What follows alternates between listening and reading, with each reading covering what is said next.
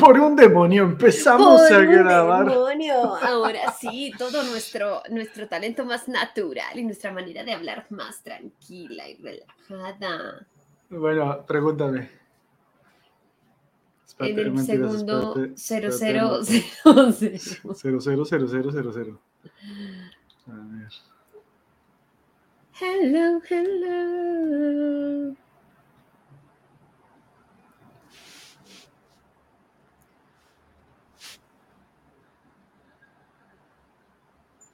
En el 045. ¿Lista? Ush, Marica, tengo una, un dolor de espalda. Todos los días trabajo en el sofá, así, marica. Espera, espera, que no te puedo ver. Tranqui que yo igual me quedo acá en esta posición. No, Juancho, ¿cómo así? Muy mal, Muy. muy mal, muy mal. Hay que cuidar siempre la postura. Sacar Que la vida senos. nos agarre a patadas, pero que nos agarre a patadas con una buena postura. Porque me enderece. ok, Que sea. 1.15. ¿Lista?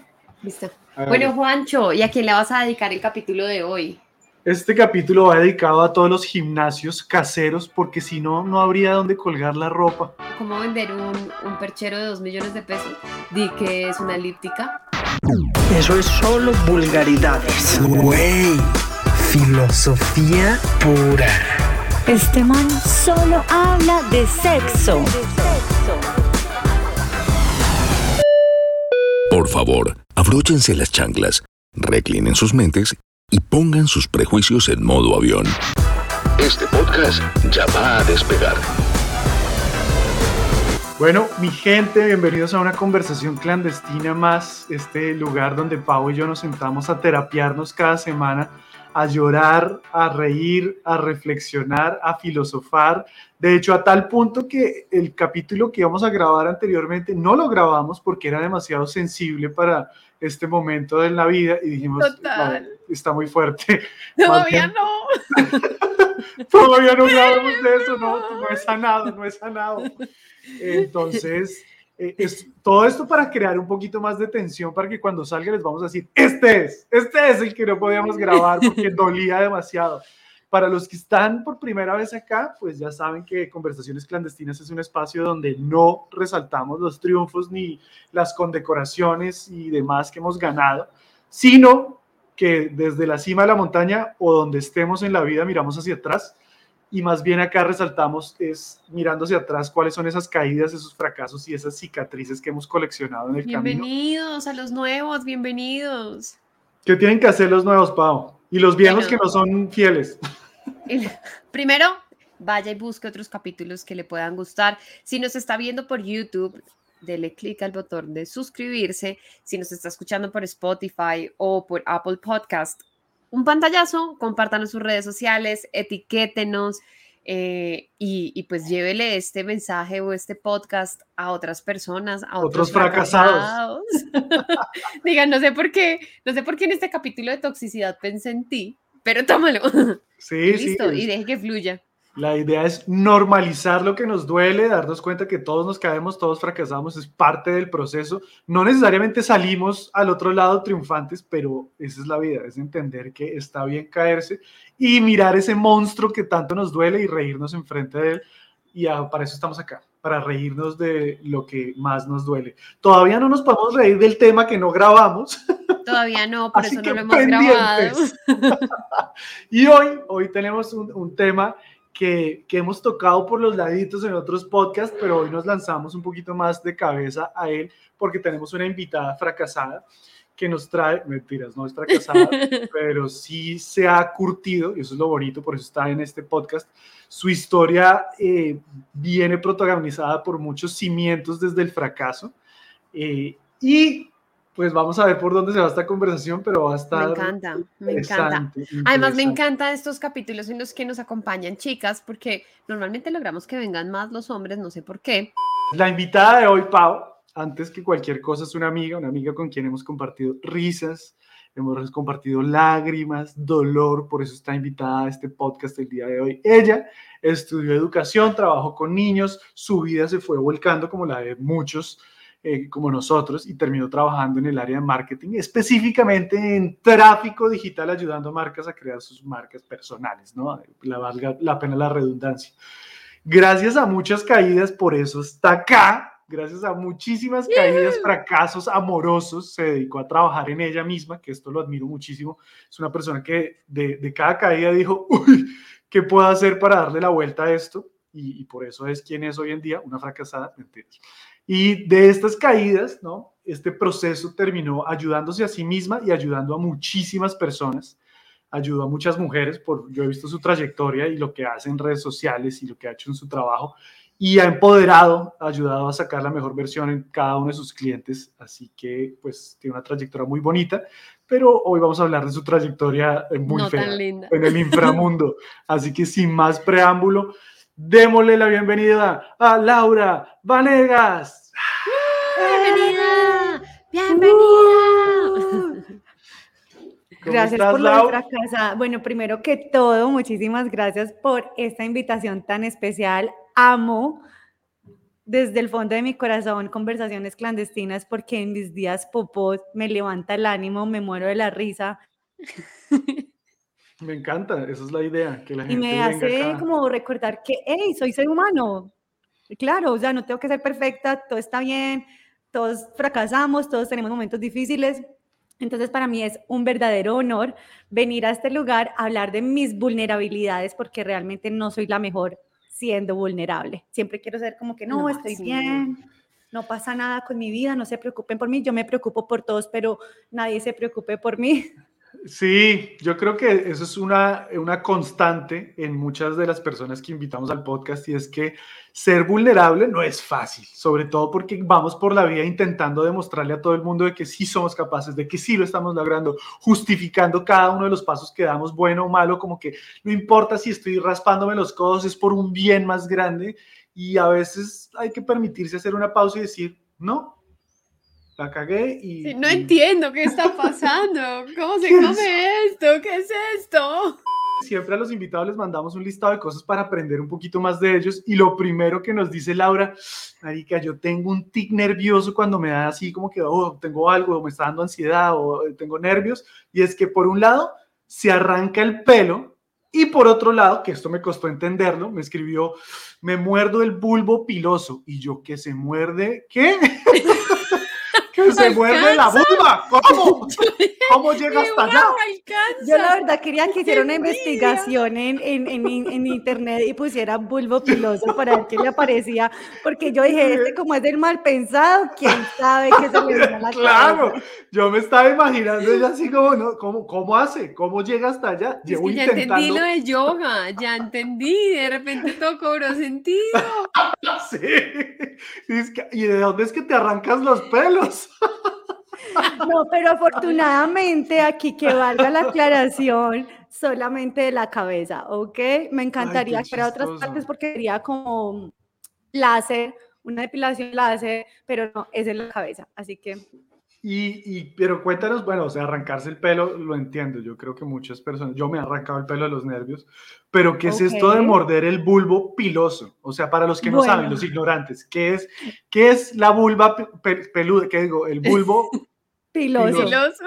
Bueno, em, realmente, em, a ver, esto de arrancarme el pelo, pues fue un secreto para mí por muchos años. Yo no sabía, era algo inconsciente. Más o menos a los 15 años vine a, darme cuenta que me arrancaba el cabello y yo pensaba que era la única rara de todo el planeta que se arrancaba el pelo, hasta el momento que lo afronté y en ese momento me di cuenta que muchas personas se arrancan el pelo. Entonces, como que, ah, ok, no soy tan rara, ok.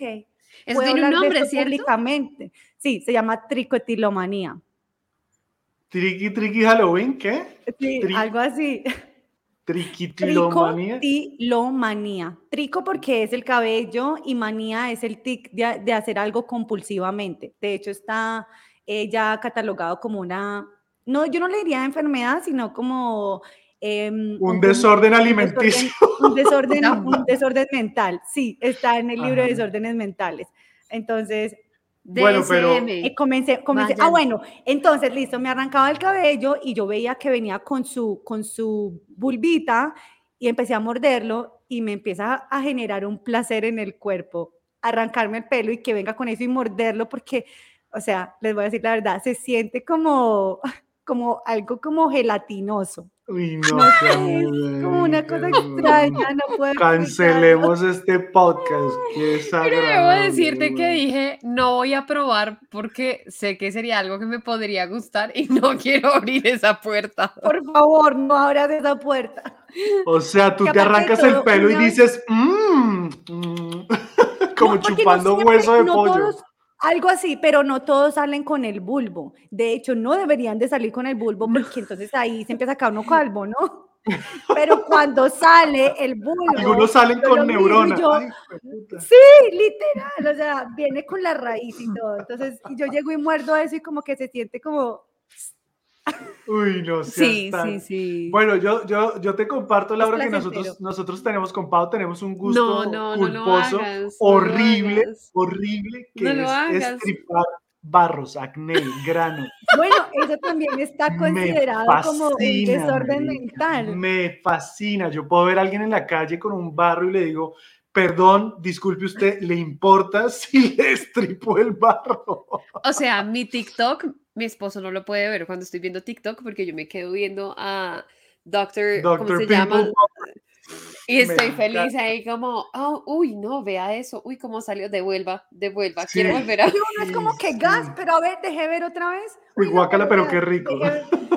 Si sea, teniendo en una una- conversación y alguien tiene una espinilla grande negra, es como que, perdón, pero no puedo continuar con esta conversación si no te saco esa espinilla negra. En la entrevista de trabajo, disculpe, señor, tengo que hacer esto. Laura, ¿y ¿quieres el trabajo? No, lo que quiero es estriparle ese punto negro. Que no me deja concentrar. No puedo No, vivir. No puedo entendí vivir nada de esta entrevista, esto. déjeme estriparle esa vaina, yo me voy, no quiero ese trabajo. Que le tienes miedo a las alturas, ¿no? Sí. Y Pues de metro, o sea, no son las alturas del edificio más alto del mundo, no, te estoy hablando de las alturas de medio metro. O sea, yo me paro ahí como en una medio altura y ya me, me, me da algo como en, voy a- ya que en estas conversaciones clandestinas se puede hablar de todo, me da algo en la vagina, o sea, yo siento el miedo en la vagina. Sí, Ay, bueno, el- claro. el, vértigo, el vértigo se, se, se va ahí al, al centro del cuerpo. Los hombres también, cuando nos da vértigo, como que los testículos, los testículos hacen ¡Ay, no! Sí. Le tienes miedo al abandono. ¿De dónde viene eso? Sí, Eh, de esas vulnerabilidades que uno a veces no se atreve a comentar. Sí, le tengo miedo como al abandono, pero no a la soledad. Me encanta estar sola, pero me da terror que la gente me abandone o sobre todo que las parejas me abandonen. Y estudiando educación para niños, entendiendo un poquito la psicología de los niños, entendí Este idiota nos abandonó. No, Yo también como, guacho, vuelve, no te vayas, por favor, no te vayas. Yo también tengo miedo al abandono. Ay, Erika, las ¿Qué dejé solas que por un segundo. Bueno, perdón, ya, eh, ya volví. Ay, Tranquila, no. Laura. Bueno, estudiando educación para niños y entendiendo como toda la psicología de un niño, de cómo funciona el cerebro de los niños, resulta que mis papás se separaron cuando yo tenía 18 meses y en ese momento mi papá se fue a vivir con su nueva mujer. Y pues yo obviamente al año y medio pues no, no logro entender esta perspectiva de las relaciones y el hecho de que él se fuera y de ahí tuvo dos hijos más, entonces esa era su familia y mi familia era solamente mi mamá, mi hermana y yo, como que sentí que mi papá me abandonó de cierta forma y prefería estar con su nueva familia, entonces de ahí empecé a generar esta, este trastorno de abandono. Pau, O sea, no sabes lo identificada que me siento. O sea, creo que es un tema súper delicado, creo que es un tema muy sensible que las personas que de pronto son hijos de padres divorciados eh, podrán levantar la mano y decir, eh, aquí lo veo, que en algún punto lo hablábamos con Juancho, yo le decía, es muy berraco no darse cuenta en la vida adulta que rasgos tan importantes de la personalidad han sido producto de ese hito en particular, de la separación de los padres, porque claramente es, eh, digamos que en mi caso también fue haberme, haber sentido que ok, mis papás hacen otras vidas con otras personas, forman sus familias por fin felices y, y como sentir, fui un ensayo fallido en este ejercicio de ser familia. Como, Claro. ¿what? Como, como alguien me explica quién es mi familia y es berraco, a uno el psicólogo lo siente y le dice, em, es que tu familia ya no es tu mamá y tu papá, tú tienes una familia que es tu papá, tu hermana y tú, tienes otra familia que es tu mamá, tu hermana y tú, pero esos son tus dos núcleos, o sea, tú ahora tienes dos núcleos y uno siente que de alguna forma como que se le desgarran la vida en la mitad, ¿no? Como, Sí. quiero preguntarles si a ustedes les pasa, para mí esto es una gran parte, o sea, está bien eh, acomodado por, por el universo en este momento de nuestro calendario. Yo odio la Navidad, la odio profundamente y soy un Grinch por esta misma situación de estar en, en, el, en la postura de con quién voy a pasar. ¿Con quién va a mi pasar la mamá Navidad? O con mi Sí, papá. total. Sí, como que de alguna forma uno dice, yo extraño a mi papá, pero estoy donde mi mamá, baila, no puede. Sí, Y estoy donde mi papá, extraño a mi mamá, baila, no puede. Y ahorita que estoy casada es peor, porque es como... Porque es la familia de ellos, mi familia, mi otra familia, la familia de la familia. Sí, es como, marica, necesitamos más días festivos, o sea, necesitamos como tres navidades. Sí, por lo menos. Sí, totalmente. Cada uno pobre, porque con cinco familias uno odio la Navidad por la pobreza que trae a mi vida.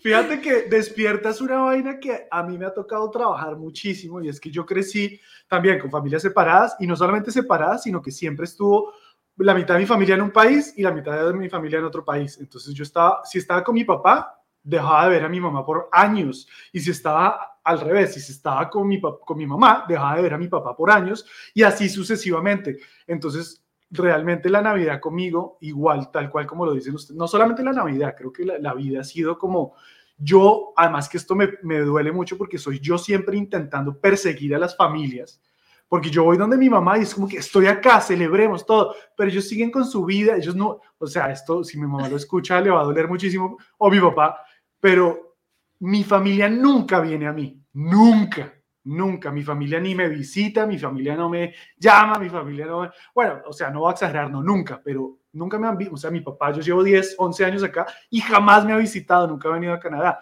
Te mi mamá, entiendo. yo vivo en Toronto hace a dos horas y mi mamá no viene a Toronto jamás. Entonces, uy, puta, esto está. Uno se siente como abandonado. Cancelemos esto, cancelemos. Ese tampoco, ese tampoco sale. Sí, Vamos a llorar así, y así, pero sí, devolvámonos a la historia de Laura, tienes toda la razón, porque ya despertaste el abandono en mí. Claro, y yo creo que muchas personas tenemos ese abandono y no lo aceptamos. De hecho, qué rico que Pau tuvo psicólogo, me encanta. En mi caso no había psicólogo porque en mi familia el tema de los traumas es como que, ay, deje la huevonada. Pues eso no Está es triste, algo- póngase feliz. Sí, Sí, sí, ve- está llorando, deje de llorar. Tan malagradecida si tiene techo. Ajá. Exacto, entonces como que mi familia, de hecho, el yo aceptar que tenía depresión eh, fue cuando estaba en Canadá sola, que ya no estaba toda mi familia a mi alrededor y yo como que, hey, un momento, esto no es normal, esto es algo real, me está sucediendo, no es una huevonada que yo me quiero quedar llorando, sino que es un sentimiento normal.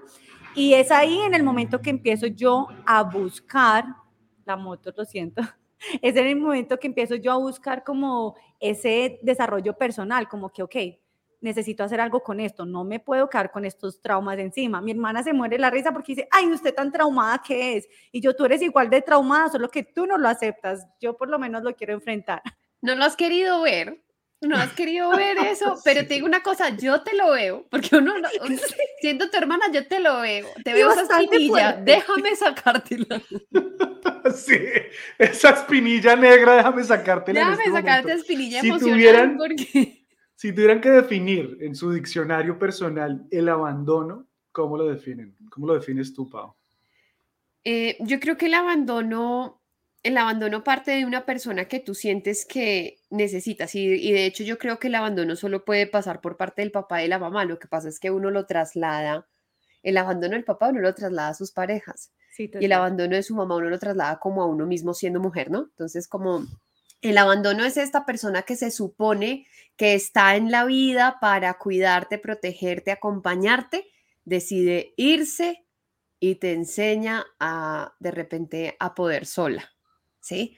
en un momento en el que de pronto tú pensabas, eh, si yo necesito, no sé, la protección de mi mamá, el cuidado de mi papá, ta, ta, ta, ta, ta, y ellos deciden, no, voy a irme.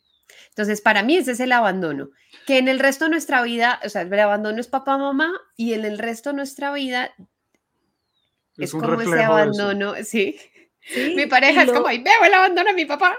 Ojo, yo, entre que sí, sí, para mí, ¿no? Creo que todo esto es desde la perspectiva y la, y la experiencia de cada uno, pero yo siento que sin sin yo haber vivido un abandono así como que, ah, puta, esto, bueno, no sé, no lo he trabajado lo suficiente para saber qué tanto me ha afectado, pero yo sí he sentido abandono por, por otras personas y en, mi definición, que puede evolucionar y cambiar después de esta conversación, pero como lo entiendo yo en este momento, para mí es cuando tú creas la imagen de alguien que en tu cabeza y en, en tus emociones, ¿no?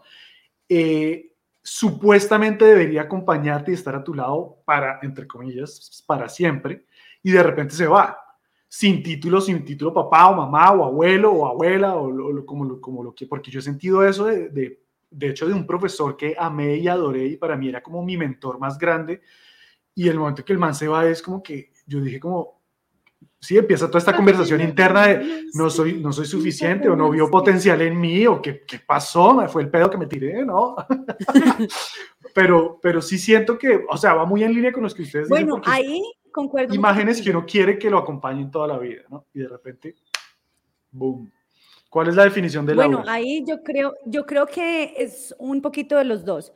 Siento totalmente lo que dice Pau, o sea, como te tocó entender que eres independiente, entonces después te lo llevas a la vida adulta y empiezas a crear necesidades con personas alrededor. Míreme, yo tengo potencial, míreme, yo puedo hacer esto, míreme, yo puedo hacer lo otro, porque si tú ves a los niños chiquitos de ellos son, mami, mira que estoy haciendo esto, papi, mira que estoy haciendo eso, siempre es como que mírenme, mírenme que aquí estoy, y en el momento que no te miran y de repente se van, quedas como que pero entonces no fue suficiente, no la di todo, no soy merecedor y empiezan a salir también todas estas emociones de no soy merecedor, no puedo, no soy capaz, estoy bloqueado. Entonces creo que estamos en un momento en el que hay que abrazar a ese niño pequeño y decirle como que, hey, no estás abandonado, o sea, estás bien. Y creo que ese es el, el, trabajo que vengo yo haciendo. Y también el que me gusta tener con mis clientes, como que es ser padres de nosotros mismos porque claramente yo, pues, los papás hicieron lo mejor, pero la cagaron. Sí, yo he intentado abrazar mi niño interior, pero no lo encuentro, me abandonó. no, yo creo que a ti no te ha abandonado, pero para nada. Más bien el adulto, el papá, se te abandonó al niño. Pero tengo seguir siendo un niño. Yo soy un niño disfrazado de niño muy grande. Con barba, un niño con barba, literal. Sí, yo, yo, fota, qué fuerte, porque si le pegas, si le pegas a un tema que yo sé que para Pau es latente y para mí como que no lo había pensado así y de, repente se despierta, pero yo, yo he sentido, yo he sentido, yo, yo creo que para acá, para que ustedes se devuelvan y piensen en ese, cuál ha sido el abandono más fuerte que les ha marcado a ustedes o que ustedes como que cargan, que les ha costado. Para mí, para mí fue el que mi familia se fuera. Yo viví en Estados Unidos muchos años, de repente en Estados Unidos nos dicen no se pueden quedar, no les damos la residencia, si no se van quedan de ilegales y mi familia dice mierda, ¿qué hacemos? Mi familia, que mi núcleo era mi mamá, mi padrastro, mis dos hermanos menores, mi hermano mayor ya vivía en Colombia, mi papá vivía en Colombia y de repente mi mamá me dice nosotros nos vamos a Canadá. Yo me devuelvo a Colombia porque tenía que estudiar la universidad, no sé si en Canadá iba a poder y de repente me despido y para mí ese momento marca mi vida o parte de mi vida en dos. De hecho, yo recuerdo vívidamente estar en el aeropuerto en la Florida despidiendo a mi familia, llorando lágrimas, marica. Mi familia ya, yo ya crucé el cordón de, de seguridad, donde ya no puede pasar la familia, y voy yo así quebrado, mal, y siento que me abrazan las piernas me volteo y era mi hermanito el chiquitico, un bebé, que no. que no entiende qué está sucediendo y me dice, no te vayas, y lo que él no sabe es que no nos vamos a ver por los siguientes nueve años, y yo me estoy quebrando, y ya para mí en ese momento, como que por un lado sentí como que, pues, una separación gigante, y empieza una, un debate en mi cabeza de, ¿será que ahora yo los abandoné y me cayó todo ese peso que antes cargaba yo? Uy, ¿saben qué? Cancelado el podcast. Cancel está bien. Abandono Qué este podcast, marica. Nos traigan un psicólogo acá a ver si Abandonemos este podcast. Yo tuve una experiencia muy similar, pero en vez de ser con mi mamá o con mi papá, pues yo entre los 12 y los 17 años viví en Chile, porque mi mamá se fue a vivir a Chile, este fue otro parte de abandono, porque listo, mi papá me abandonó a los dos años, pero después va y mi mamá se va a los 12, más abandono todavía, más dolor, y me tocó también como por mucho tiempo decidir, ¿estoy con mi mamá o estoy con mi papá? ¿O estoy con mi mamá o estoy con mi papá? Resulta que en mi adolescencia, 16 años, estaba yo en Chile, mi primer novio en todo sentido, o sea, mi primer mm, con el que hice el amor y todo, o sea, el primer amor de, de quinceañera, exacto. A Y los resulta 15, que en esa- cochina. No, 16, tenía 16 Uf. cuando lo hice, por Dios. 16, no espero hasta el matrimonio, los 25. No, Laura, No, pues, con razón se anda mordiendo no la vulva. Algo en mí Con razón se arranca los pelos. Así yo también alcanzo a, la- a morderme la... Que, bueno, continuemos. Ay. Abandonemos el comentario. entonces resulta que tenía un noviecito, este noviecito, y en esa época estaba un poco rebelde, pues por todos estos traumas que estaban ahí como en su máximo furor en esa época. Y me dice mi mamá, yo contigo no puedo más, te me vas para Colombia y de ahí para Canadá. Y entonces yo, toda enamorada de este chico, sí éramos tóxicos, muy tóxicos de hecho. eh, me acuerdo que mi mamá me dijo, te vas pasado mañana. Y yo, pasado mañana, ¿cómo así? O sea, no me da tiempo ni despedirme de nada. Bueno, estaba yo ahí en el aeropuerto, mi chico del otro lado, él no, él no creía que yo me iba a ir. Y yo por el avión, o sea, ¿cuál escena de movie? Él por la ventana, yo por la ventana y él allá despidiéndose. Y yo como que, o sea, ¿ya? ¿Eso es todo? No, no me lleves. O sea, sí, al- alguien que me, que me, que me, que me detenga, por favor. Te interrumpí con, con un, un letrero que atravesé en la pantalla para los que no están viendo, sino escuchando. Puse un letrero en la pantalla que decía, Paola y Laura son la misma persona, porque mientras Laura habla, Pao sonríe como, esta hijo de puta marica está describiendo el 100% de mi vida y yo quería precisamente a- evadir todos estos temas para no tener que Y lidiar los con trae ellos. ella. Literal. Bueno, yo cuando he escuchado los podcasts anteriores y Pau habla, yo soy como que. Y de hecho, les dejo ahí en el canal de YouTube, me siento identificada. quien más sufre abandono en mi vida eh, es mi perro. Ese man, cada vez que yo me voy de la casa, cuando Ay, vuelvo, el man me mira como que "Ah, yo pensé que se había ido para siempre. Ay, qué pesado. El man, se lo juro, el man, cada vez que yo me voy, el man hace una cara de no ¿Otra jodas, vez? No, me no, otra dejar vez no acá". hagas eso. No, no, no. ¿para qué me compró? Y cuando vuelvo, el man se mueve y bate la cola, pero como diciendo, casi me deja acá para siempre. No me lo esperaba. Ya había renunciado a la idea de que volvieras. Sí. Idiota, mi dignidad. Y además hay un lugar en el que el abandono se da la mano súper fuerte con el rechazo, la sensación de rechazo, y es porque además de que la persona se va y no es un tema personal, o sea, el papá que se va no es un tema como, uy, me cayó mal mi hijo, me largo, no, está en otro rollo, en otro Pues- momento, con otras conclusiones. Pues no sé qué decirte, Pau, porque a Laura le dijeron, estoy cansada de usted, se va Pero a eso voy. De- hecho, a eso voy porque me siento también súper identificada de seguramente vuelve y juega las personas que tienen papás separados y vivieron la mayor parte del tiempo con la mamá, de pronto les ha pasado o les pasó que hay un punto en el que la pobre mamá también se satura, ¿no? Que también es como, no, la, no puedo, tengo, en mi caso éramos tres hijas, tengo tres hijas en tres edades diferentes, en tres etapas diferentes, no puedo. Más la tusa. Y, y entonces empieza este tema de, de vaya y eh, necesito que pase el fin de semana con su papá, necesito que se vaya, necesito que no esté acá. Y entonces empieza uno como que está mal conmigo, que mi papá no quiere estar conmigo, mi mamá no quiere estar conmigo y de repente empiezo yo a decir, yo tampoco quiero estar conmigo, entonces me voy a ir, me voy a desconectar. Ya no quiero estar en, ya no quiero estar presente, ya no quiero estar aquí, estar aquí me duele.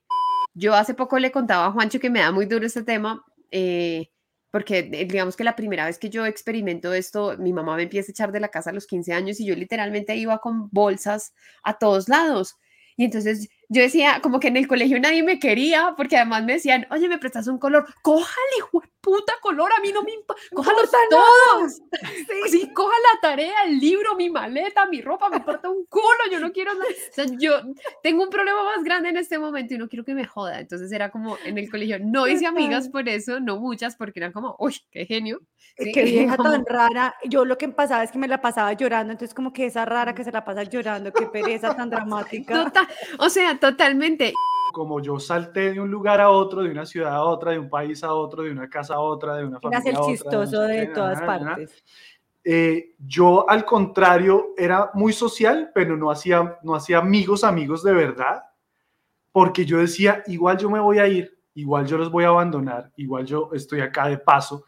Y en mi vida, hasta el sol de hoy, estoy intentando reconciliarme con la idea de, por ejemplo, yo mi casa no la decoraba, y esto es una vaina que he trabajado hace, hace un año, no la decoraba porque yo decía, estoy, estoy en renta y esto es temporal, llevo 10 años acá y no la decoré y no la devolví mi lugar eh, sagrado y no me sentí, porque yo decía, igual estoy de paso y como ese igual estoy de, de paso se reflejó en todo en mi vida, entonces nunca, nunca me dediqué a crear amistades profundas de verdad, o sea, sí tengo unos muy buenos amigos, pero de verdad profundos, profundos, porque yo decía, estoy de paso, ¿no? Inclusive en la universidad que hice muy buenos amigos, yo decía, igual me voy a ir a Canadá porque yo estaba esperando la, la residencia.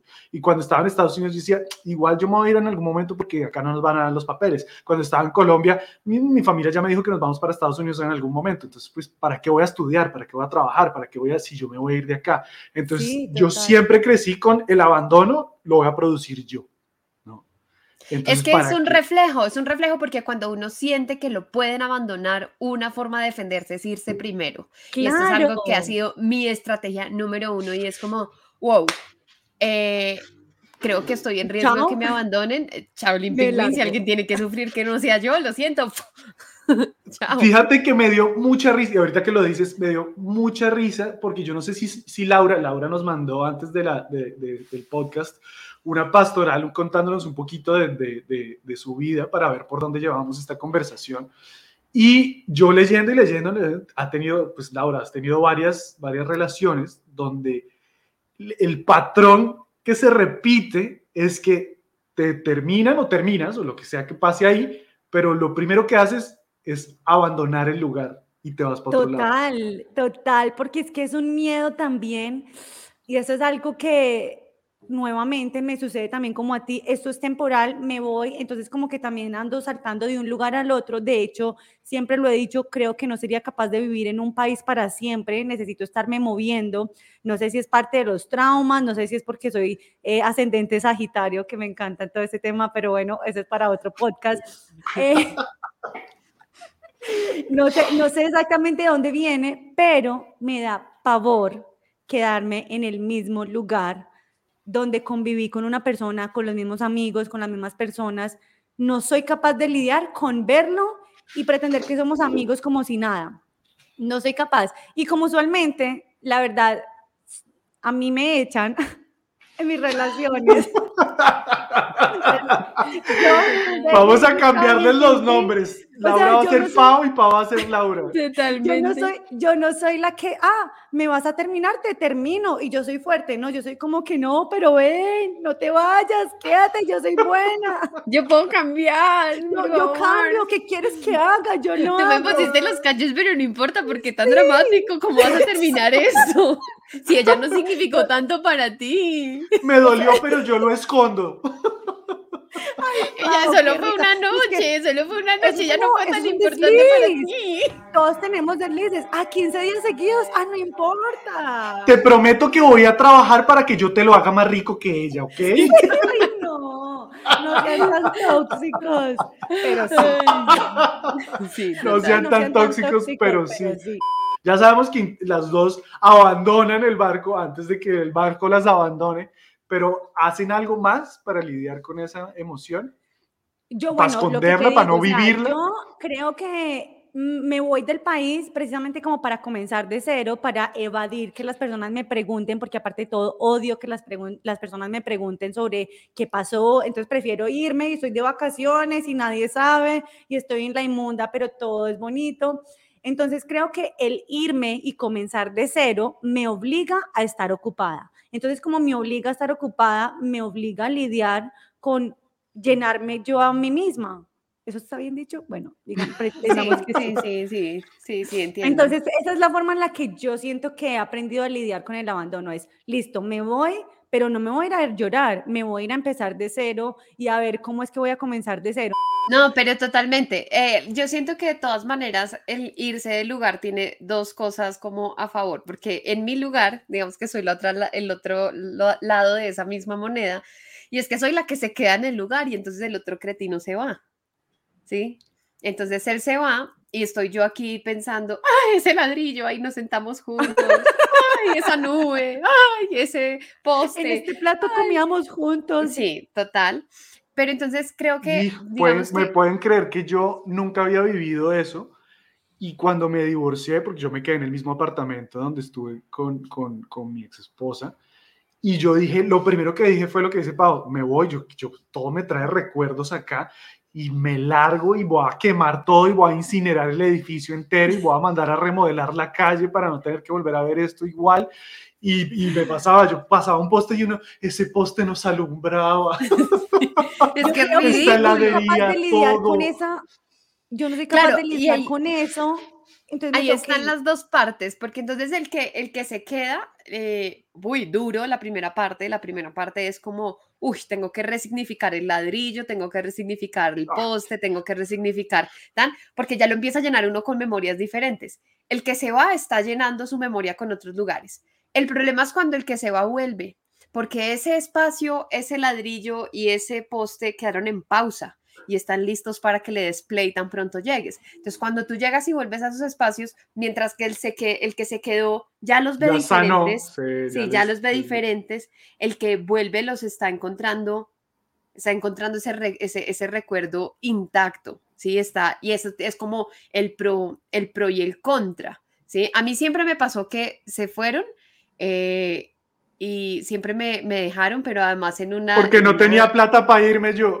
En una dinámica, sí, me dije, en una dinámica muy loca, en una dinámica muy loca, porque siempre era como el man, eh, no sé, eh, tú, me, eh, no sé, cometí una infidelidad o alguna cosa por el estilo, eh, yo me emputo, sale mi lado más tóxico, vengativo, todo lo demás, y el man es como, no, yo terminamos, terminamos, y el man, no, no terminemos, mira, esto, ella no significó nada para mí, ta, ta, ta, yo diciendo, bueno, le voy a dar una oportunidad a eso porque creo que lo podemos resolver, y el man después diciéndome, marica, te mamas tu toxicidad en esta etapa, no me voy a quedar a ver esta mierda, y en ese lapsus había una cosa horrible y era que mientras yo la estaba remando para que la situación funcionara, o sea, yo estaba procurando en medio de todo mi dolor, mi odio y mi rencor, reconciliarlo y enamorarme más, pues el huevo no iba de salida, ¿no? Entonces yo más clavada y el más más en salida.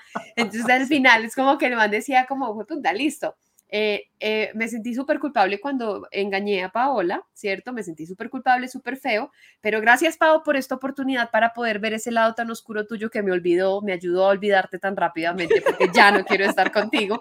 Y uno como marica, yo llevo dos meses tratando de recordar todas las cosas bonitas para seguir enamorada de usted. Para reírnos de las desgracias un poquito, ¿qué es lo más o cuáles son las estupideces que hacen qué han hecho apenas terminan una relación. Una lista larga, oiga. Ay, sí, es, que cuando yo leí eso, yo como que, ah, uff, todo. E, esto, necesita como otro podcast. Número yo creo uno. Que todos tenemos varias cosas. Yo creo que todos tenemos varias facetas y uno las va experimentando. Eh, por ejemplo, a mí me pasaba mucho que yo decía, uy, pucha, ruptura, ok, necesito ocuparme. Entonces, de repente, todas las cosas que tenía como aplazadas y como que había mandado a un segundo plano, ¡pum!, sobre la mesa. Pero sobre la mesa es en una semana. Entonces, estoy yo la primera semana de la Tusa inscrita en el gimnasio, yendo. Estoy con un cambio de dieta radical. Eh, en mi última ruptura, que fue súper dolorosa, adopté un perro o sea, eso, pero al día siguiente fui a adopté un perro. Es que este eh, no me abandona, se muere conmigo. La, la típica, típica, me cortó el pelo. Además que voy de extremos, ¿no? Como que durante la relación va pelo largo, larguísimo, y de repente el man, porque me pasó en dos relaciones pasadas que me dijeron, a mí me encanta cómo te ves con el pelo largo, pues era como terminamos, Paola media cabeza rapada, rapa, aquí pelo cortico, yo como cambio extremo. Sí, yo cambio, cambio full extremo. CrossFit, yo creo que CrossFit, mi perrito, además mezclado muy chistoso con una... Con el peluquero. eh, el peluquero y como tres botellas de guaro. O sea, esto era como una mezcla entre voy a hacer abdominales bebiendo alcohol y mientras Sí, acaricio el perro y preparo una, un omelette de claras no de huevo. minuto libre por nada del mundo. O sea, a mí no Sí. me da Nada, sí. ¿Qué, Nada. Me- ¿qué me haces tú. Laura? ¿Qué haces Sí. tú, Laura? ¿Cuáles son las Yo creo que estupideces que has hecho al terminar? Bueno, la última terminada que fue como digamos la terminada más dura porque con una persona con la que llevaba ya seis años, vivíamos juntos, íbamos a casar, o sea, fue un tema como muy duro porque aparte de todo, eh, parte de mi corazón sí tenía como ese parte romántica de me voy a casar en algún momento, nunca era las que hablaba de matrimonio, pero en el momento que se dio es como que empecé a crear como todo este ideal y el vestido blanco y el matrimonio, y entonces el hecho que termináramos y de la forma que terminamos, que fue, digamos, por medio de un mensaje de texto, que no me Ay, lo esperaba no. yo. La gran Katy Entonces, Perry. Sí, o No. sea, como que no, ¿sabes qué? Quiero estar solo un tiempo, dejemos así como que, hey, como así que quieres estar solo un tiempo? Es que nos vamos a casar este año, ¿de qué me estás hablando? Entonces me fui para Canadá, yo había venido a Colombia a pasar unos días con mi familia, me regreso para Canadá porque yo venía a vacaciones, no a quedarme. Y cuando regreso, pues lo que hago es lo que estábamos hablando ahorita, no, pero es que eso es una bobada, piénsalo bien, que estás, o sea, ¿cómo se te ocurre que vamos a terminar por esto? Eh, vamos a buscar la forma de arreglarlo. No. Dame una foto de ella. Yo me peino y me visto y me arreglo y me maquillo como ella. Bueno, y aquí en conversaciones clandestinas lo voy a admitir. Le escribí a la vieja y le dije que me parecía horrible que se metiera en mi relación. Bien. Y la bien. tóxica que le mandó el mensaje porque no me podía quedar callada. Yo le dije, ah, bueno, si ustedes dos se metieron, porque aparte de todo terminamos por cachos también. No fueron los cachos el motivo, pero fue parte de cuando yo me enteré que habían sido cachos y quién había sido. Entonces yo como que, ah, como ustedes dos se metieron y yo estaba con él, pues entonces ahora somos un triángulo y yo tengo todo el derecho de reclamar y tengo todo el derecho de decirte mi opinión. Uf. Y la vieja me dice, no, yo soy amiga de él hace mucho tiempo y yo no sabía que estaban juntos. Y no me dice, no, yo te prometo que nunca más hablo con él. Llego yo a Colombia y suben historias en Instagram comiendo los dos, como que no me joda la puta vida. Más encima la taguea, huevón, o sea, la taguea, estoy comiendo con la que te puse los cachos. No, no, y es que es súper, es muy, es muy. Este o sea, se volvió un tengo que grupo de repetirlo. apoyo. Tengo que repetirlo. En ese momento le volví a escribir a la pelada y le dije, qué poca mujer eres. Me dijiste que no ibas a ser mi amiga del man y ahí estás esperando, estás esperando que viniera para Colombia para volver a salir con él o qué. Y toma tu bloqueada. Ahí sí la bloqueé. Yo, yo quiero hacer una confesión, ya que, ya que Laura está. Conversaciones clandestinas, va. Estamos aquí en un confesionario. o sea, Lo que esto las fue personas no sabían. cuando, sí, cuando, cuando mi, mi ex se fue, que además, yo no sé si yo he contado esa parte de la historia, pero se fue con un amigo mío, un amigo, ¿no? Entonces, yo, este, obviamente, pues yo decía, ella está en todo su derecho a hacer lo que se le dé la gana, porque pues, marica, es su vida, ya esta relación terminó, eso es como que sí, mentalmente lo asimilé bien y dije, es otro capítulo en mi vida. Bueno, después de, de depresión, de querer matarme, de todo esto, dije, ok, no, yo con ella le deseo que esté bien, ¿sí? La amé y espero que Es que le la que le felicidad. vaya bien. Pero para mí, sanar ese lado de que un amigo mío hubiera, se hubiera metido de esa manera, para mí fue, marica, ustedes no se imaginan, yo hice un montón de cosas que nunca ejecuté, pero hice un montaje de este man en, en peloto con el- así una foto de un man sin ropa más o menos con su con su tamaño y todo con una verga chiquitica y dije voy a lo más inmaduro de este mundo marica dije voy a publicar esto desde una cuenta anónima y todo creé la cuenta puse la foto Y, y, y, y al final dije, qué estúpido, dije, no, lo voy a no, hacer, no lo voy a hacer. Y ta, hice eso. Después dije, nada, me voy a ir hasta la casa de este man y lo voy a romper el hocico. Manejé hasta la casa de este man. Y no y te vas del Me, carro. no, me bajé, Ah, llegué a la portería y, y ya dije, no, marica, ¿qué estoy haciendo? Y me devolví. Yo me creo, devolví. yo no hubiera, yo no hubiera sido capaz de volverme. No, yo le, to- le quemo el, el citófono. ¡Baje! Y Baje. también, también, en- entre todo mi dolor, porque además, además este man, fue un man que, al que antes de yo terminar mi, de mi- terminar mi relación, le escribí un mensaje y le dije, huevón, tú eres muy amigo de ella, eh, ayúdame, a Ayúdame. A, cuidarla, literalmente, a cuidarla, que ella esté bien, porque yo sé que está pasando por un momento difícil, y le hago toda una declaración a este man de, de por favor, dale la mano porque yo no puedo estar ahí, ¿no? Y de repente, ¡boom! Están juntos. Sí, Marica, amigo, pero yo no agarré- literal. agarré la conversación donde yo le decía todo esto, la puse en Facebook y dije, así fue como un amigo me, y weón, ya iba a darle post y no lo hice.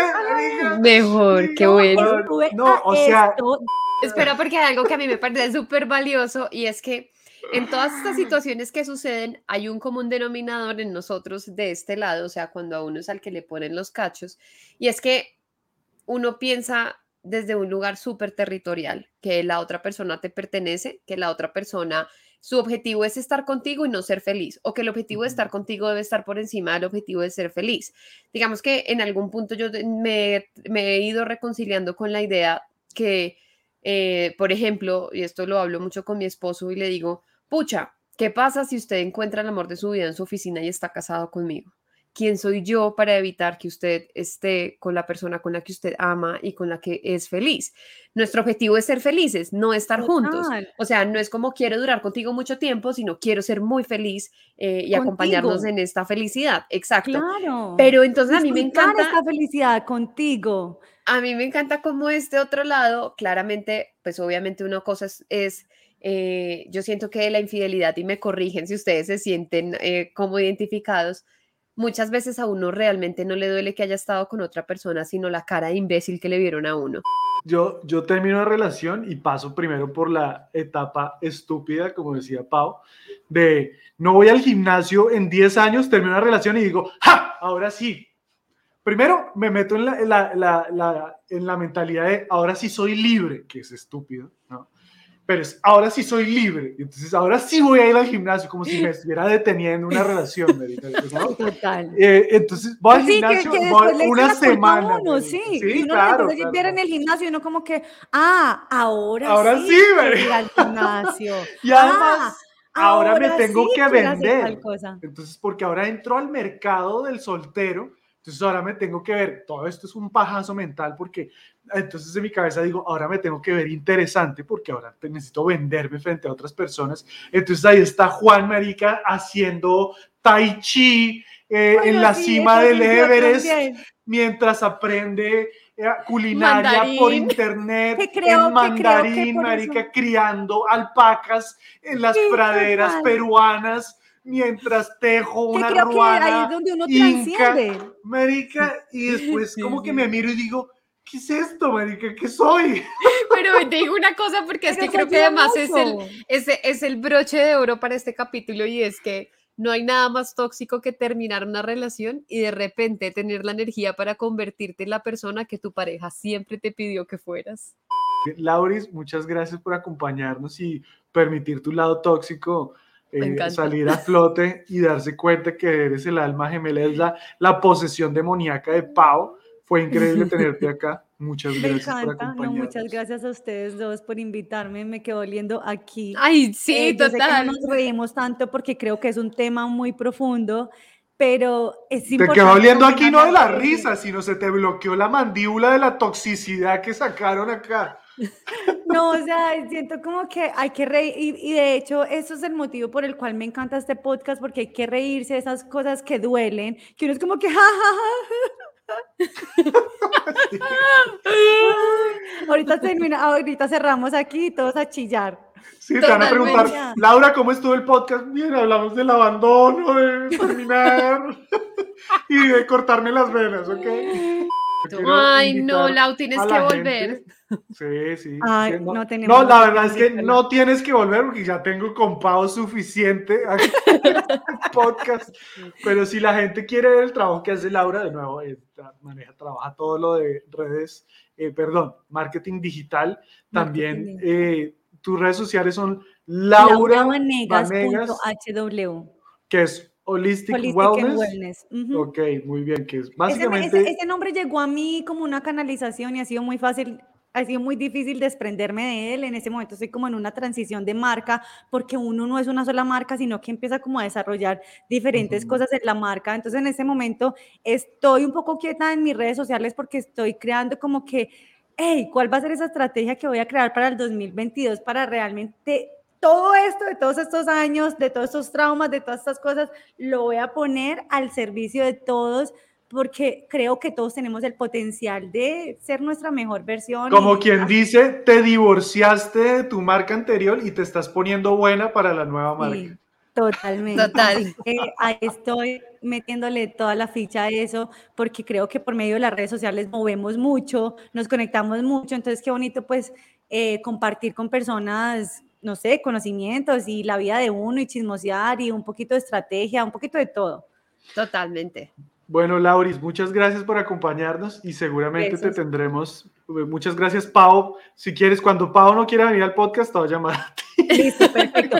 Ay, no, y no, algo que nos faltó mencionar, que es muy importante, que Juan no me dio aquí mi, mi lugar. Yo soy la que dice, este man solo habla de sexo. Ah, ¡Ah, sí, por Dios, eres Lauras de la introducción. Ahí pues, y ni siquiera me sabía que siquiera la introducción. Ah, Está buenísimo. Bueno, pero es es- una perfecta forma de terminar. Un besote. Lauris. Gracias. Los amo, gracias por todo. Chao. Bye. Bueno, gente, Pau, estuvo intenso este, este capítulo. Eh, empezamos con, con gusticos raros y terminamos así zambullidos de cabeza en un mar de lágrimas entre el abandono, entre las terminadas, entre la tusa y las estupideces y las confesiones. O sea, yo voy a editar este podcast y va a quedar de cinco minutos. Esto me dolió, loquito. Esto me dolió, loquito. Exactamente. Así que, gente, muchas gracias por quedarse hasta el final de este capítulo del podcast. ¿Qué tienen que hacer, Pau? Bueno, ya sabe que si nos está viendo por YouTube, por favor, un clic en suscribirse, comente en el video, cuéntenos también usted qué ha hecho cuando acaba una relación, cuáles son esas facetas que llegan a su vida cuando termina una relación. Vamos a dejar está- esa pregunta en Spotify. ¿Qué, qué es la. ¿Cuál es la, por dónde, por qué facetas pasa cuando termina una relación? Y si nos está escuchando por Spotify o Apple Podcast, no se le olvide tomar un pantallazo, compártalo en sus redes sociales y etiquétenos. Mi gente, nos vemos en una próxima conversación clandestina. Bye.